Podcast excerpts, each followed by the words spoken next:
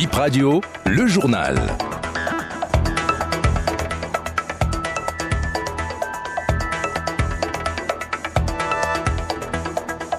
Bonjour et bienvenue dans votre journal. Nous sommes aujourd'hui mardi 29 août 2023. Voici les titres de votre journal. Surenchère sur les prix du gaz domestique, plus d'une quinzaine de boutiques fermées sur l'ensemble du territoire national et une quarantaine de propriétaires convoqués selon la directrice départementale du ministère du Commerce dans l'OME. Et l'eau dicte toujours sa loi dans les communes classées zone rouge concernant la crue au Bénin. La hauteur passe de 5 à 8 mètres par endroit à Adjoumou. Le fleuve Sota déborde et emporte une partie de la chaussée à Malanville. Vous écouterez l'un des responsables de cette commune dans cette édition. Consommation en ouverture de ce 12 heures, plusieurs boutiques fermées pour augmentation anarchique du prix de gaz. Dans l'Ouémé, une boutique a été fermée et 20 propriétaires ont été convoqués pour surenchère sur les bouteilles de, du gaz domestique. Plusieurs personnes convoquées seront écoutées aujourd'hui et sur l'ensemble du territoire national, il y a environ une quarantaine de propriétaires convoqués et 17 boutiques fermée, précise la directrice départementale du ministère de l'Industrie et du Commerce dans l'Ouémé. Depuis quelques jours, une augmentation illicite du prix euh, du gaz a été constatée. La bouteille de 6 kg a été vendue à près de 7000 francs CFA par certains. Le ministère du Commerce rappelle que les 6 kg sont toujours à 4770 francs CFA et les 12 kg doivent être être cédé à 9 937 francs CFA. Pour dénoncer les surenchères, vous pouvez appeler ce numéro vert, le 113. On va s'intéresser à notre environnement. La montée des eaux continue et les dégâts augmentent. Le fleuve Sota déborde et emporte une bonne partie de la voie inter-État Cotonou-Malanville à hauteur de Bodjekali. Euh, le Malanville est presque coupé du Bénin avec la dégradation de cette route. La circulation est encore possible, mais reste difficile. Euh, le reste de la chaussée pourrait disparaître sous peu. C'est ce que nous dit le premier adjoint au maire de la ville, Moussa Seydou. Il s'agit de la route inter-État numéro 2 par laquelle nous avons accès à Malanville. Donc, euh, il y a le fleuve Sota qui est sorti de son lit. Nous sommes en période de crue, évidemment. Plein fouet, la route est en train d'encaisser les assauts des eaux en furie du fleuve Sota et qui d'un coup a fait pratiquement chuter la moitié de la voie inter-État. Il y a l'autre moitié qui est praticable, mais on ne sait pas jusqu'à quand. Parce que l'eau continue par monter et nous sommes allés là-bas avec le maire et le secrétaire exécutif. Cette route, tant que les eaux vont continuer par monter, ne va pas tenir longtemps. Ce qui est évident, si les eaux continuent par monter euh, à cette vitesse-là, c'est que ça risque d'emporter la voie, la, la route. Malanville risque d'être coupée du reste du pays et du monde. Parce que par le nord, déjà, il y a la fermeture de la frontière et par le sud, la voie est coupée à l'entrée de Malanville. Nous avons déjà appelé les autorités compétentes pour euh, les mettre au courant de la situation avec euh, des images à appui. Donc, nous espérons que devons réagir.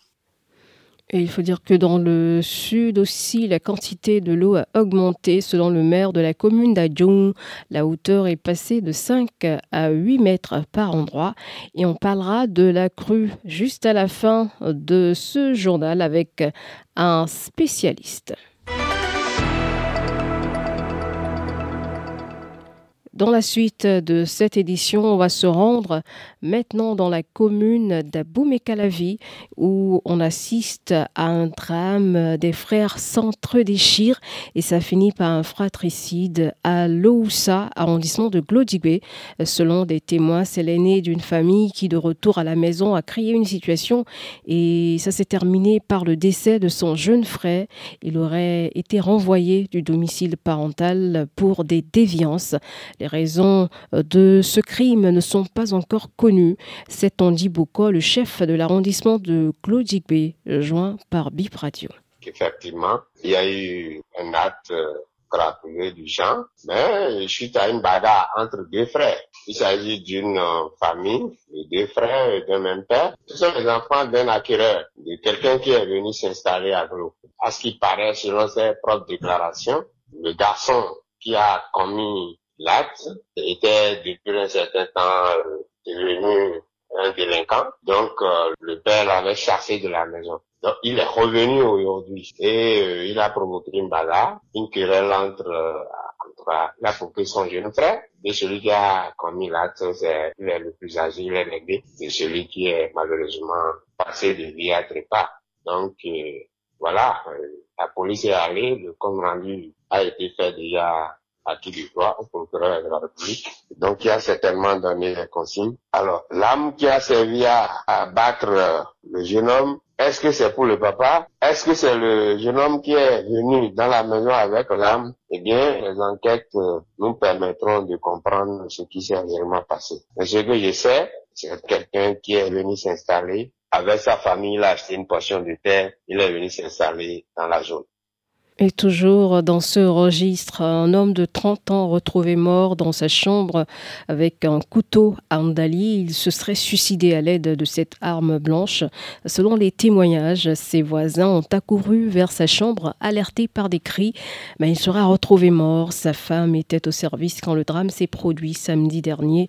Le défunt était père, père d'une fille. Son corps fut déposé à la morgue pour la suite des enquêtes.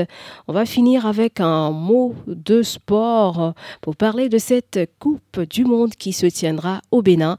Dans dix jours, ce sera le championnat du monde de pétanque à Cotonou.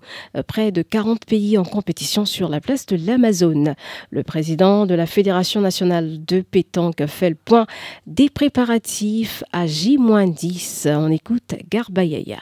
Tout est fin prêt, en dehors de quelques confirmations de participation de pays qu'on attend. Mais sur le plan des infrastructures, nous avons déjà fini d'installer les 26 terrains, plus 16 terrains d'entraînement. Il y a 24 terrains de compétition normale et deux terrains de carré d'honneur pour les grands matchs que le comité va estimer très importants. Les tribunes sont de 2036 x 2 on a déjà fini d'installer un côté, l'autre côté en train, on est en train d'achever déjà la mise en place euh, de l'infrastructure. Même si la compétition se déroule demain matin, eh bien, on est fin prêt pour recevoir.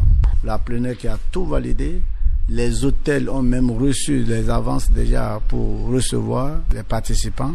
Il y a 39 pays que nous attendons maintenant. Il y a eu quelques défections, telles que la Belgique, l'Italie.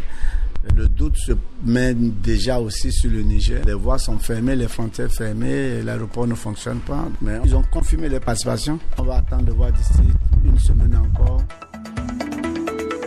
Bien voilà, c'est la fin de ce 12 heures. Merci de rester avec nous pour la suite.